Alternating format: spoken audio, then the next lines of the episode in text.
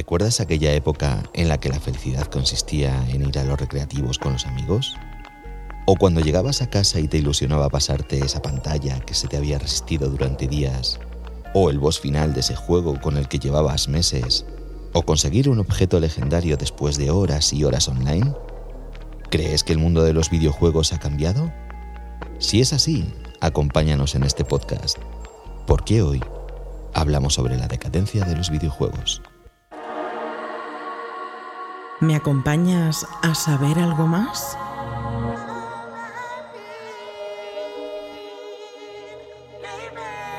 Te daremos las respuestas más ingeniosas y cautivadoras a las preguntas más interesantes.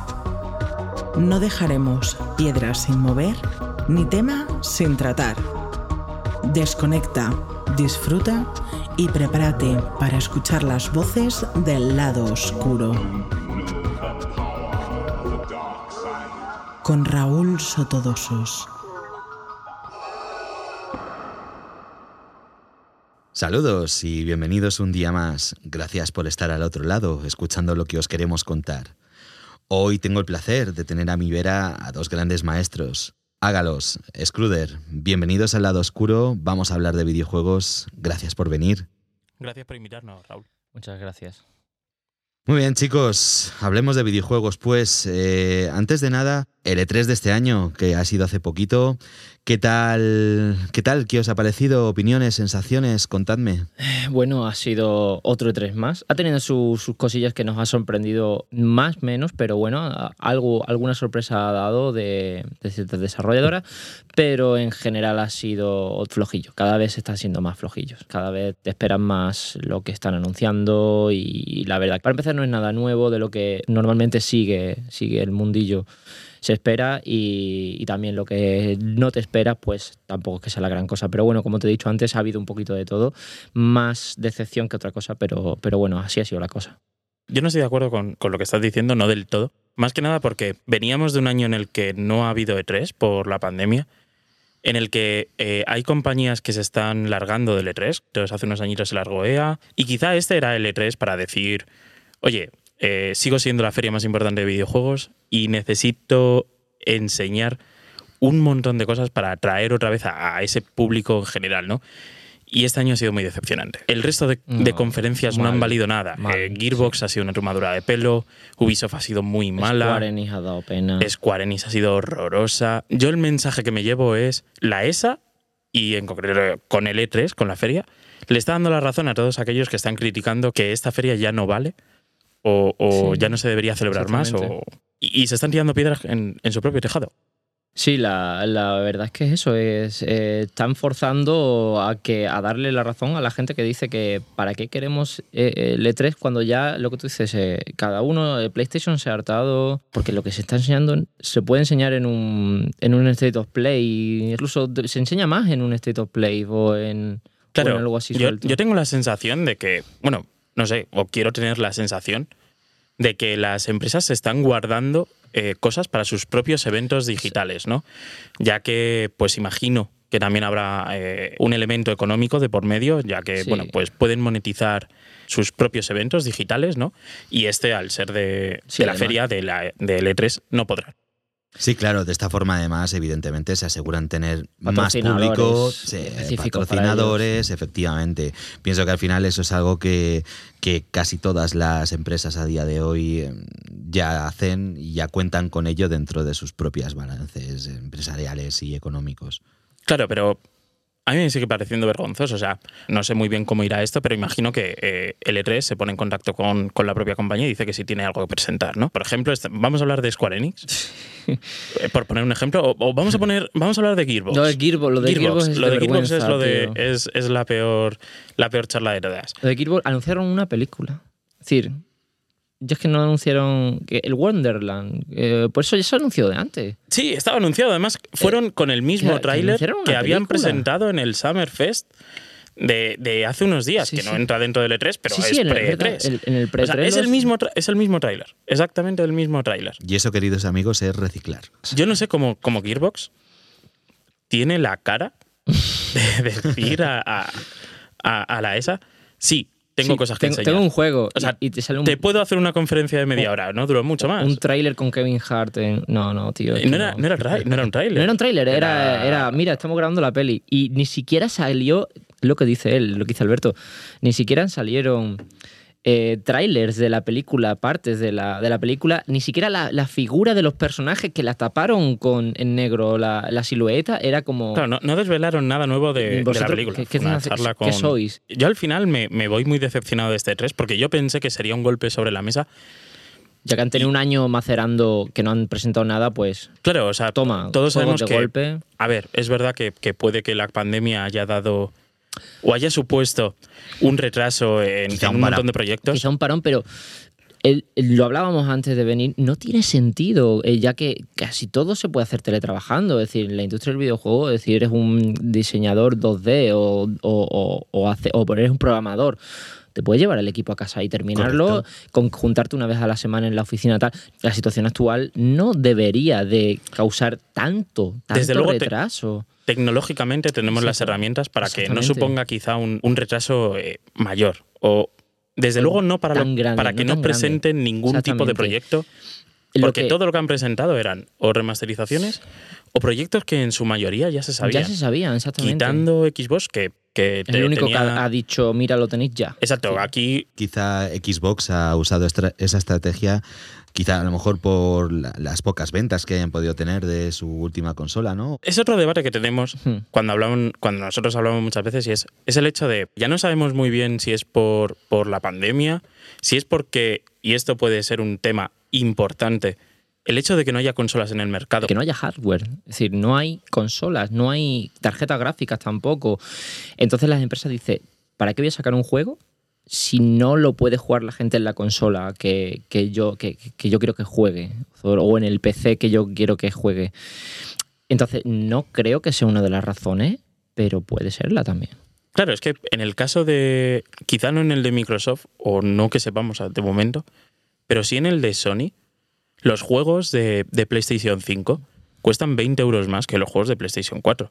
Entonces, claro, no es lo mismo venderte un juego que van a sacar en ambas, en ambas consolas y que lo compres en Play 4 a que lo compres en Play 5. Claro, evidentemente. Entonces, si no hay consolas, si no hay consolas PlayStation 5, obviamente lo que, vas a, lo que te vas a comprar es el, juego de Play Play 4. 4, porque no tienes para jugarlo en Play 5. Y, y quizá puede ser eso, pero bueno, aún así no, no creo que se deba solo a eso, porque no ha habido anuncios de juegos. No es que estemos, no a corto plazo, no hay juegos ni a corto ni a medio. Entonces, eh, lo que me queréis decir, así a grandes rasgos, es que el E3 de este año ha sido una decepción.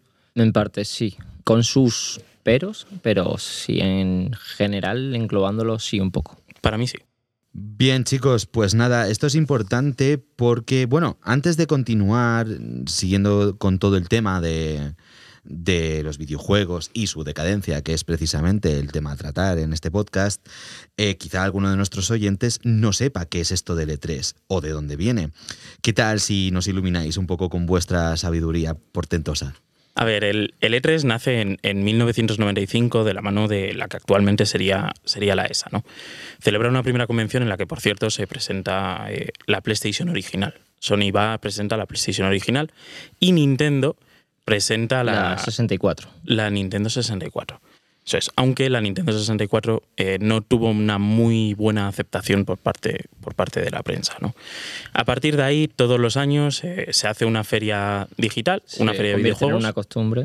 Yo he de decir que mm, me convertí en el niño del, del vídeo de YouTube de Nintendo cuando salió en Nintendo 64. Yo no tenía la. Yo no tuve la Nintendo Sí, 64. Yo tuve la Play 1. Yo nací en el año de la Nintendo original, la NES. la NES. La NES. Las- ¿Es Super NES o la NES? La NES, la NES. La NES. Hostia. 1985, querido. A partir de ahí va siendo un escaparate para, todos los, para todas las empresas de videojuegos, en las que empiezan a anunciar año tras año eh, sus proyectos más importantes o incluso sus, sus consolas más importantes. Recordemos que, la Dreamcast de Sega también aparece aquí, eh, la Xbox, y se convierte pues eso, en la feria más importante dentro de, de este sector. Se convierte ya en, en lo que dice una costumbre que yo creo que las primeras conferencias o los primeros E3 eran mucho más impactantes de lo que lo que acabamos de hablar, de que ahora cada vez son más decepcionantes porque o se enseña menos o, te cuentan películas o, o se van por las ramas. Sobre todo, sobre todo yo, yo aprecio que si yo voy a ver una conferencia de videojuegos, a mí me hable y a mí me enseñe videojuegos. Claro, precisamente es lo que estábamos hablando, ¿no? Y, y he ahí el por qué nuestros oyentes quizá quieran saber un poco de dónde venimos, porque al final obviamente, claro, nosotros que estamos dentro del mundo de los videojuegos o que vemos o que estamos acostumbrados a ver L3 y demás, tenemos como unas opiniones mucho más eh, arraigadas o como ya tenemos como unas costumbres y demás, pero claro, habrá mucha gente que le guste el mundo de los videojuegos o que juega videojuegos, pero no sepa de la existencia de este E3. Por eso precisamente os, o, pues eso, quería preguntaros con el tema de, de dónde viene, de qué es, de qué suponía sobre todo antes de la época actual. Básicamente decir que, que es muy significativo que PlayStation nazca eh, con el E3. Es algo muy importante, ya que ha sido una de las empresas que, que se ha borrado en los últimos años de, del E3. Y hay dos, dos años importantes para mí eh, que marcan eh, un poco la historia y, la actualidad. Y es en, en 2017 por primera vez se abre la feria, no solo a prensa especializada, como ha sido todos los años anteriores, sino también al público en general. Cualquiera que compre la entrada puede asistir. Es verdad que puede asistir el último, el último día, pero esto marca significativamente, eh, entre otras cosas, porque el último día estaba pensado para que la prensa especializada pruebe mucho de los videojuegos que se han anunciado en, en los días anteriores, ¿no?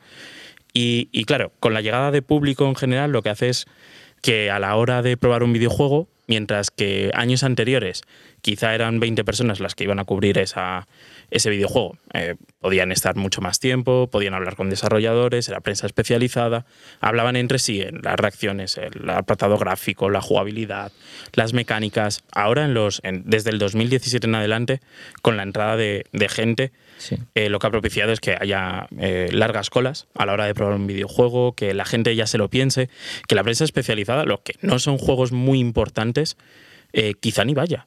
Y luego en, en, 2018, que es el último E3 que, hace Sony. Sony en el 2019 se borra, ¿vale? Es el primer E3 que no, al que no va.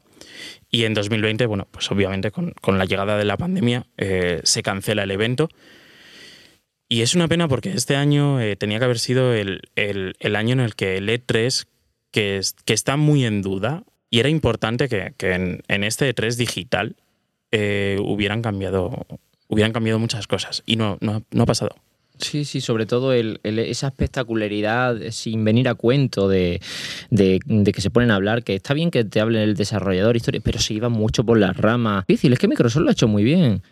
Lo que han hecho ha sido enseñar juegos y ya está. Y, todo el mundo le ha aplaudido por eso. Yo creo que ha sido la de, por ponerte el ejemplo más cercano.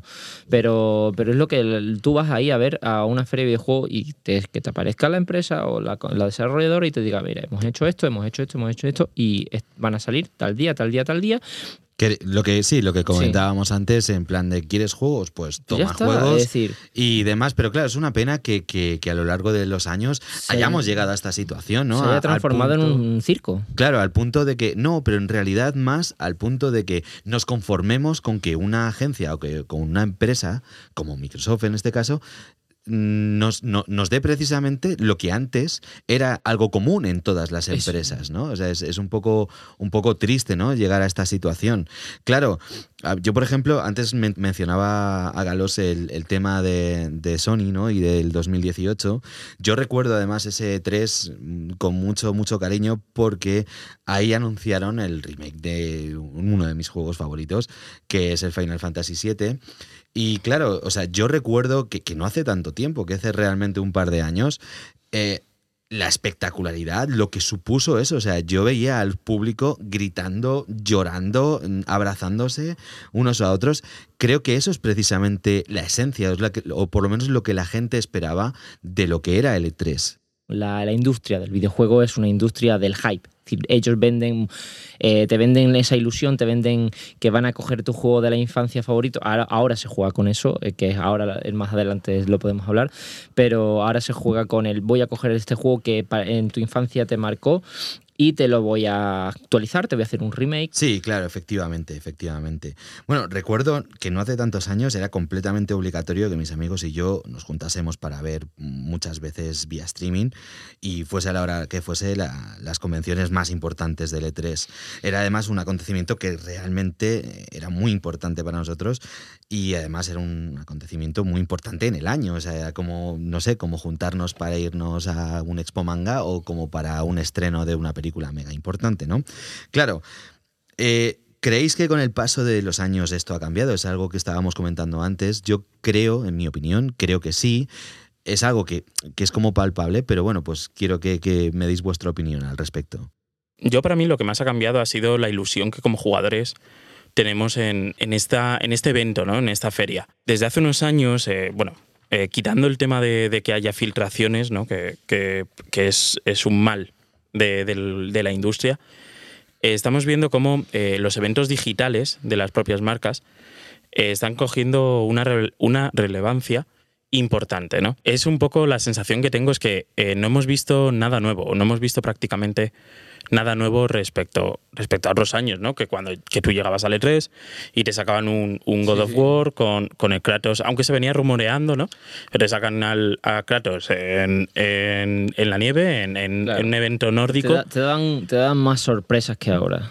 Exacto, y, y ahora no, ahora eh, tengo la sensación de que todo lo que, lo que, o prácticamente todo lo que hemos visto en este E3 ya se había anunciado antes y ya lo conocía. Sí, sí. Ha habido pocos anuncios, al menos en el, en, en el entorno AAA, ¿no? Y, y es preocupante, es preocupante porque lo que estamos haciendo como, como comunidad, ya no te digo como quizá prensa o, o jugadores, sino como comunidad, yo y mis amigos no están viendo la conferencia. Sea, yo y mis amigos ya no están viendo la conferencia y solo hemos visto la de Microsoft porque sabíamos que iba a ser grande, porque es la única compañía que se ha tomado esto en serio. Pero el resto de conferencias, ninguno de nosotros, o sea, no las hemos visto enteras ni las hemos visto completas. Y es preocupante. Antes tú decías, joder, ¿qué me van a enseñar? Eh, y te enseñaban cositas y, y veías cositas. Y ahora es eh, lo que hice él, tostones. El otro día, mm, cuando estaba viendo la conferencia, recuerdo que casi medio terminaba y lo apagué. Digo, yo dejo de ver esto, tío, es que no me están, no me están contando nada que ya sepa. Pues yo recuerdo, por ejemplo, el, el E3 de 2017, en que creo que fue el de PlayStation, que anunciaron Monster Hunter World y no me lo esperaba para nada. Es decir, eso era, eso fue, es decir, no sabía ni que estaban desarrollando un Monster Hunter nuevo, porque Monster Hunter, por ejemplo, es una saga que siempre ha estado muy, muy arraigada a Nintendo y sobre todo a las consolas portátiles, y le venía bien un, paso a, consola de sobremesa, a, potencia gráfica y, y sobre todo tal. Y, y me, me levanté de la silla cuando vi Monster Hunter anunciado en la conferencia de PlayStation, que posteriormente también anunciaron que iba a salir a PC. Yo soy un jugador de PC y dije yo, ya está. Se volvió loco Internet, se volvió loco cuando, cuando dijeron, vamos a tener un Monster Hunter fuera de, de- de una consola de Nintendo por fin.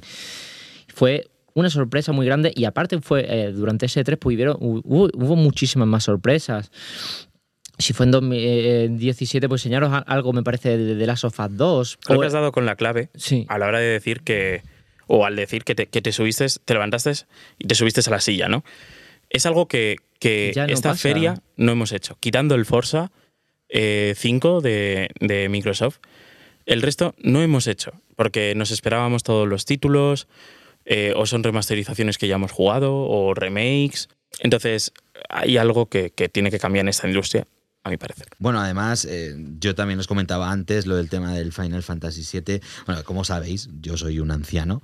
Eh, y en cuanto al tema de videojuegos se refiere, yo, como mucha, mucha gente de mi generación, de vez en cuando, pues nos llevamos alguna alegría o nos llevábamos alguna alegría porque, bueno, pues de repente pues te sacaban una reedición de algún juego de tu infancia, como Crash Bandicoot o Medieval o cosas así, ¿no? Pero claro, mm, tengo la sensación, ¿es cosa mía o esto sucede muy frecuentemente últimamente? eh, es básicamente de lo que se nutre la industria ahora mismo. Es decir, el, remake, el refrito, como quien dice, es la apuesta segura. Primero no se quieren arriesgar porque puede salir bien o puede salir muy mal. Entonces, con el juego remake de turno, te aseguras, pero te aseguras desde el primer momento de que, de que la gente que lo jugó en su día y le gustó y, era un buen juego, te lo va a jugar. Entonces las empresas directamente han puesto por, por el refrito. Ahora con más gráficos, con más imágenes por segundo y con más historia. Y, va, y va, a generar venta. Sí, es, es básicamente lo que, lo que dices. Eh, todas las empresas, no creo que se hayan juntado, pero prácticamente podríamos decir que sí, eh, han llegado a un acuerdo de, intentar no innovar quizá, o, quizá no tanto no innovar, pero desde luego eh, no arriesgarse. Correcto, que los AAA es donde más eh, se pasa este fenómeno, pero porque yo creo que es donde más dinero se, se apuestan y, van a lo seguro. Es decir, si ya están manejando dinero, no te la quieres jugar. Entonces es más, es más lógico verlo en, en AAA y en empresas grandes. Claro, es que eh, estamos hablando de que, nunca mejor dicho, juegas sobre seguro, ¿no? O sea, para las compañías eh, estoy seguro que es un tema económico, la mayor parte de las veces. Eh, no le van a hacer una remasterización, una remasterización o un remake o incluso un reboot de un juego malo. Yo no conozco el caso.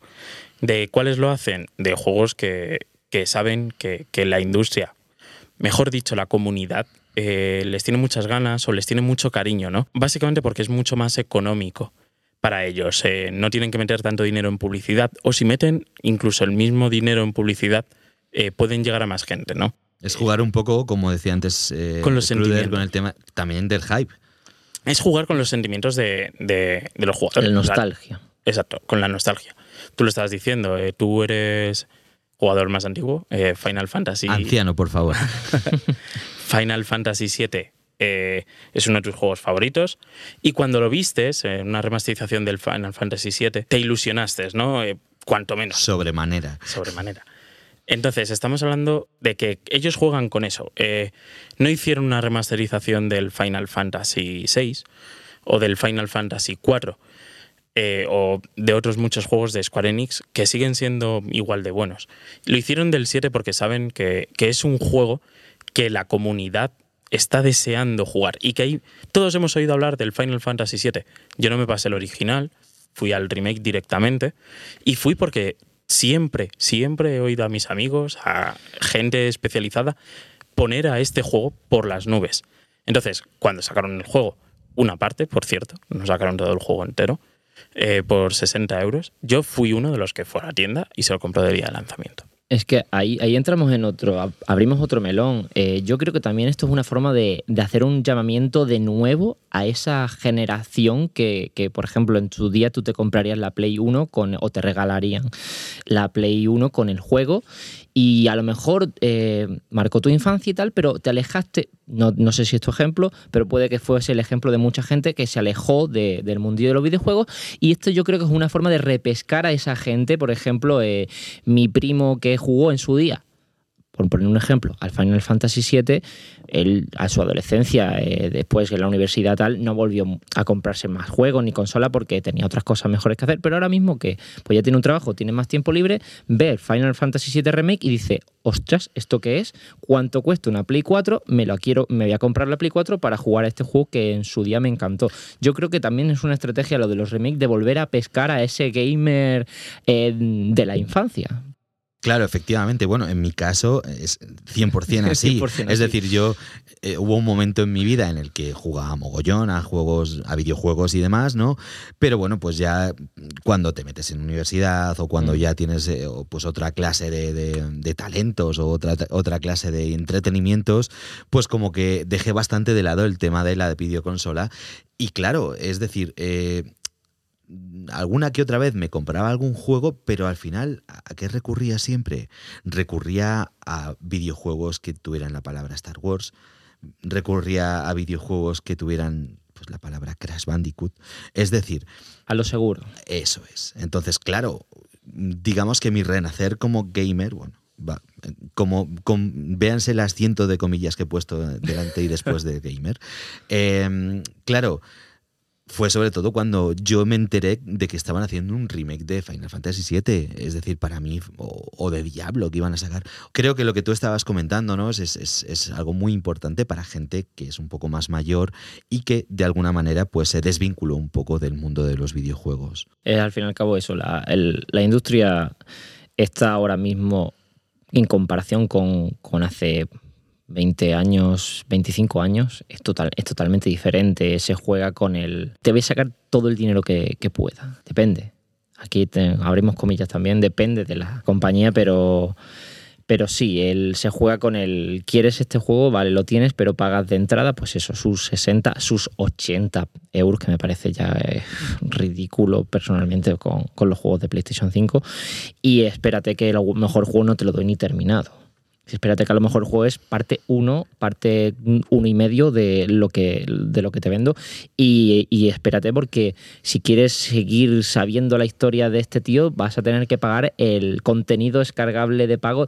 Es decir, lo que comentaba Galos antes del, del primer E3, que fue en el, 90 y, el 95 hace 25, más de 25 años, sí ha cambiado, ha cambiado mucho la historia. Sí, efectivamente ese es el, ese es el ejemplo que, hablábamos antes del Final Fantasy VII. Sí, comprendo lo que quieres decir. No estoy del todo de acuerdo porque no creo que sean todas las compañías. Eh, creo que es en los desarrollos AAA donde vemos un, problema, ¿no? Eh, por ejemplo, los títulos independientes, o los estudios independientes, mejor dicho, y los desarrollos AA eh, sí que están plagados de nuevas IPs, nuevas mecánicas, pero es eso, porque pueden apostar, saben que pueden apostar, que tienen más, quizá más margen de maniobra, ¿no? En los títulos grandes o en, los desarrollos AAA no se puede. Y lo que decías antes de yo básicamente no tenía tiempo para jugar y venía pues al título de Star Wars, al título de Final Fantasy, las empresas lo saben. Y, es otra problemática que tenemos en, nuestra comunidad. Y es que eh, es mucho más fácil para las empresas a nivel económico desarrollar una continuación que desarrollar una nueva IP. Porque la nueva IP pues, necesita de un guion, necesita de unas mecánicas nuevas. No creo que Sony, eh, mejor dicho, eh, Naughty Dog, se atreva a sacar un título similar o parecido a Uncharted sin ponerle el, sobrenombre de Uncharted, ¿no? Que no esté encajado en, su franquicia. Eh, y ahí vemos que, por ejemplo, Uncharted de The Last of Us, aunque con, tiene ciertos elementos eh, muy parecidos, eh, no se trata de un, de, un título similar, ni siquiera se juega de la misma manera. ¿Te refieres al tema de la jugabilidad? De las mecánicas. De las mecánicas de, juego y demás, ¿no? Claro, yo creo que a día de hoy, si hicieran eso, estarían condenados a, por lo menos a tener una mala prensa, ¿no? En ese sentido. Me refiero, si repitieran las dinámicas o cogieran y te sacaran una nueva IP, como claro, pero, pero como nosotros, por ejemplo, eh, si algo funciona, está bien que no lo cambies, ¿no? Y, y el Gears of War por ponerte un ejemplo, eh, cuando salió revolucionó el mundo de los videojuegos. exacto, por sus mecánicas eh, respecto a las coberturas. ¿no? Eh, fue una manera nueva de, ver un shooter o, un, juego de disparos, que hasta ahora no se había hecho. Es más, por ejemplo, Uncharted 1. Uncharted y Last of Us lo usan. Exacto, y Uncharted 1 a, a, seis meses, porque Gears of War salió seis meses antes que Uncharted, decidieron cambiar la mecánica para incluirla porque Uncharted vio la mecánica del Gears of War, se enamoró. Dijo, los productores un montón. Y decidieron incluirla y la incluyeron en, seis meses. O sea, fue flipante. Eso está bien que el Gears of War 2 no lo cambie. Que el Gears of War 3 no lo cambie, ¿no? Porque es quizá lo que ha marcado a, esa, a esa franquicia. Pero ya si sacas otro juego y se lo copias o, o lo incluyes, no vas a estar tan bien visto, ¿no? Eh, por eso es mucho más fácil desarrollar una continuación o un spin-off, porque no te tienes que comer la cabeza con mecánicas nuevas, no te tienes que comer la cabeza con crear un personaje, ¿vale? Que pueda o no pueda gustar a la comunidad.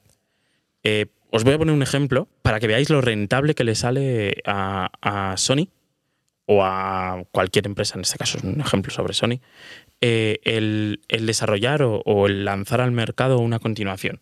Con el primer Uncharted, ¿vale? El tesoro de Drake, vendió 2,6 millones. Salió en PlayStation 3. Fue exclusivo. Un auténtico juegazo.